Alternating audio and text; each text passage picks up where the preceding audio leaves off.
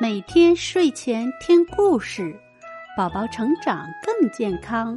小朋友们，大家好，我是静待寒天。曹冲称象。曹冲是三国时期曹操的儿子，他聪明伶俐，深得曹操的喜爱。有一年，有人送给曹操一头大象。曹操十分高兴，便带着全家和文武百官一起去观看。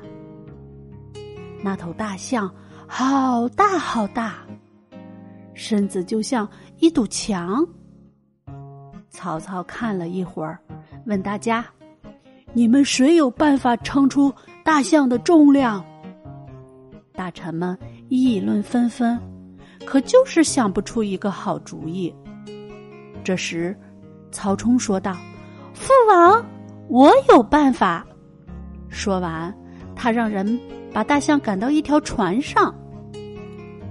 等船身稳定了，他又让人在船身上起水面的地方刻了一条线。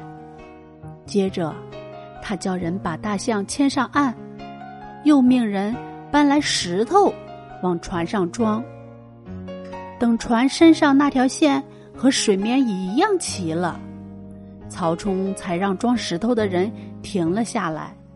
然后他对曹操说：“父王，只要称出石头的重量，就知道大象有多重了。”大臣们一听，不禁连连称赞：“好办法，好办法！”曹操也开心的笑了起来。